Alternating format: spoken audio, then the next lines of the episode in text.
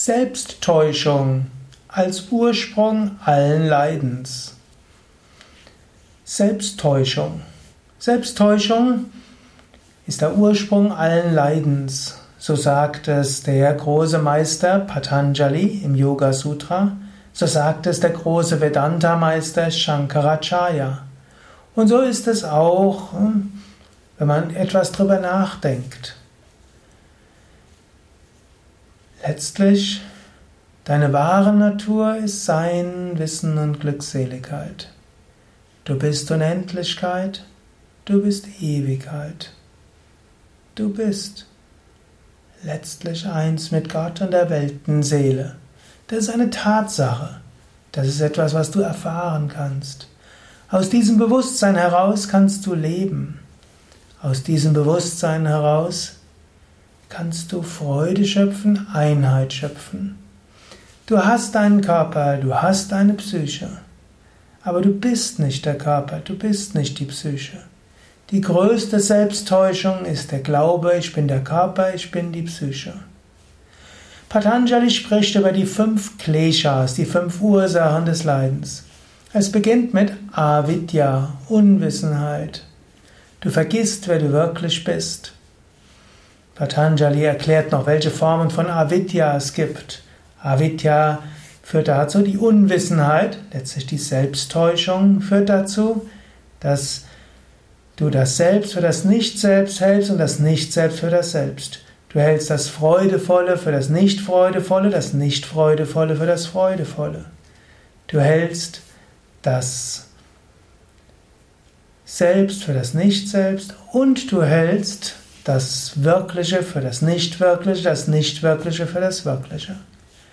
Und dann, wenn du das getan hast, dann kommt als nächstes Asmita und Asmita heißt Identifikation.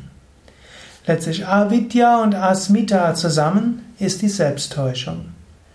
Das Nichtwissen, wer du wirklich bist, und dann das Denken, ich bin das und das.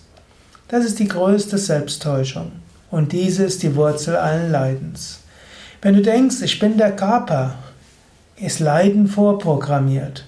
Denn der Körper ist notwendigerweise beschränkt. Der Körper hat notwendigerweise die Unfähigkeit, alles zu tun. Du willst, du weißt intuitiv, du bist unendlich, du bist ewig. Du weißt intuitiv, du solltest keine Grenzen haben. Du weißt intuitiv, du solltest frei sein. Der Körper ist begrenzt, räumlich in seinen Fähigkeiten und Möglichkeiten. Der Körper ist auch beschränkt in seiner Gesundheit und zeitlich. Körper hört irgendwann auf. Die Selbsttäuschung, ich bin der Körper, führt notwendigerweise zu Leiden. Genauso auch die Selbsttäuschung, das ist mein Haus, mein Besitz, auch eine große Selbsttäuschung. Einem gehört gar nichts. Alles ist Leihdauer unbestimmter Leih, Leihgabe unbestimmter Leiddauer.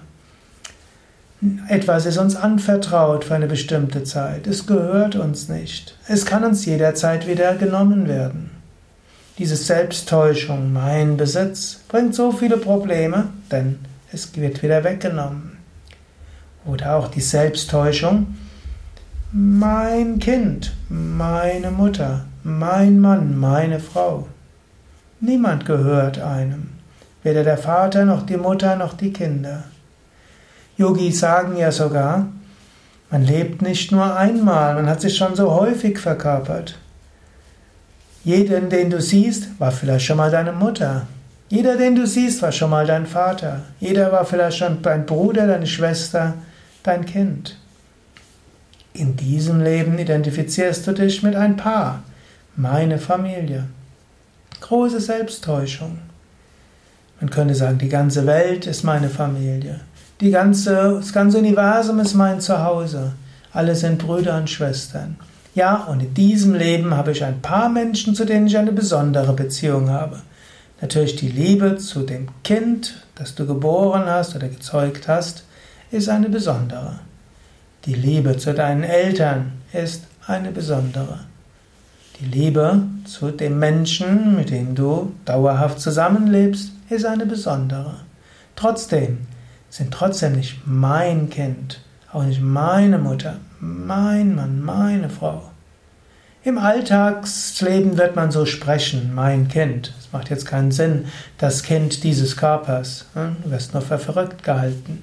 Aber von deiner, von deinem Wissen her kannst du es wissen. Du kannst es spüren, du kannst es erfahren, du kannst davon ausgehen.